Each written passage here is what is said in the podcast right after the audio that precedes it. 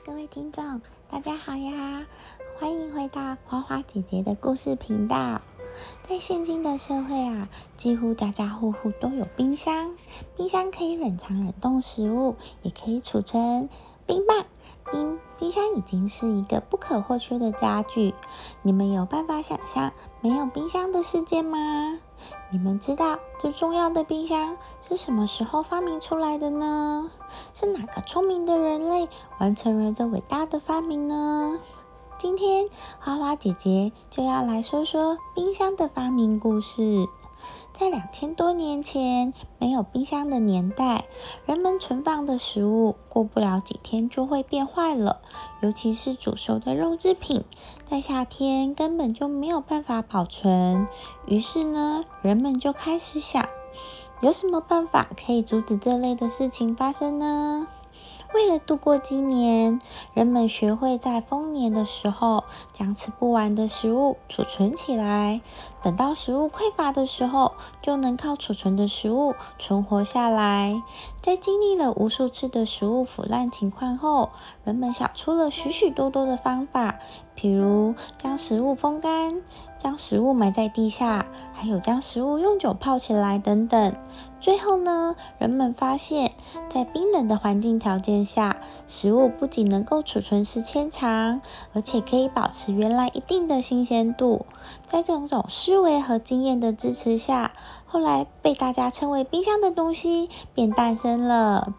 古时候的冰箱很简陋，原本仅仅是用切割好的冰块和要储存的食物一起放进石柜或是木头柜子里，靠冰箱融化。来吸收热量，放出冷气，对食物进行保鲜。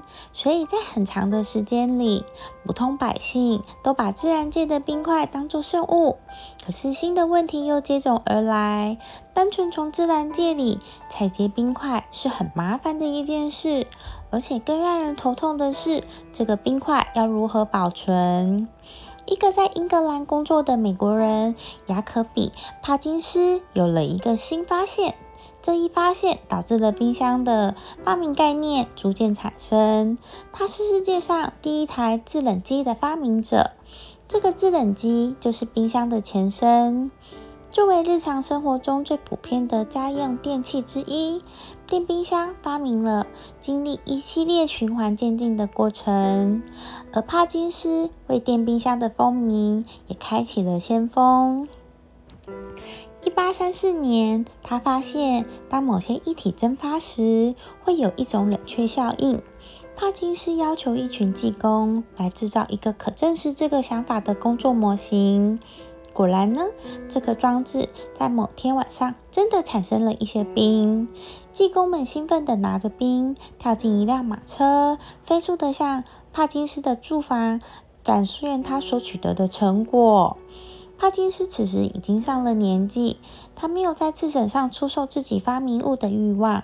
于是呢，帕金斯把自己发明的制冷机报告给了英国政府。英国政府向他颁布了第一台制冷机发明的专利。继帕金斯之后，电冰箱的研究和推广步伐大大加快。出售发明物的人是生活在澳大利亚的一个英格兰印刷工约翰·哈里森。一八五一年，哈里森发明了第一台人工制冷压缩机才结束。哈里森发明利用醚这种沸点很低、很容易发生蒸发热吸热的原理，研制出了冰箱的制冷机，并把它应用在了一家酿酒厂里。一八六二年，约翰·哈里森在澳大利亚根据帕金斯的原理改良制成第一批冰箱，并且成功上市。一八七二年，德国化学家前工程师卡尔·冯·林德发明了乙胺。作为冷凝剂的蒸汽动力冰箱，这种冰箱啊，靠小型蒸汽机驱动压缩机，将氨反复进行压缩和蒸发，来产生制冷的作用。一八七九年，卡尔·冯·林德发明了第一台家用冰箱。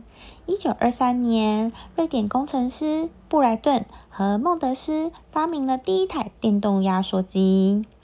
一九二五年，第一台电冰箱才真正面世了，而在当时，制冷机也变成了更加安全的氟利昂。一九三九年，通用电气公司推出了双温电冰箱，也就是一部分冷冻，另一部分冷藏。一进入市场，便很快打入平常百姓的家里。从此呢，人们再也不用为了食物变质而发愁了。以上是西方人发明冰箱的历史。其实呢，在我们中国的唐朝也有冰箱的雏形。那时候的冰箱不叫冰箱，而是叫做冰鉴。他们在冬天的时候到河里去采集冰块，然后拉回家，放在地窖里储存起来，一直到来年的夏天，也都还不会化掉。而且唐朝的时候也有制冰的技术哦。一次偶然的机会，炼金术师在炼制丹药的时候，发现硝石遇到水之后会发生化学变化，吸收大量热能，使水迅速凝结成冰。而且硝石在那时候并不是什么稀有资源，已经可以大量开采，完全可以满足人民的需求。所以从唐代开始，我国就有开始在使用冰箱原理的雏形。不仅可以储存瓜果，还有一个作用，就是冰箱的盖子上留有开孔，可以使冷气散发到室内，进行降温作用，有一点像是类似于现在的冷气空调。因为有了冰箱，花花姐姐可以一次买很多的冰，存放在家里，想吃的时候随时可以拿来吃，真的是很幸福的一件事，也真是太感谢这些伟大的发明家了。今天呢，花花姐姐说故事就先说到这里了，各位听众，我们下次见啦。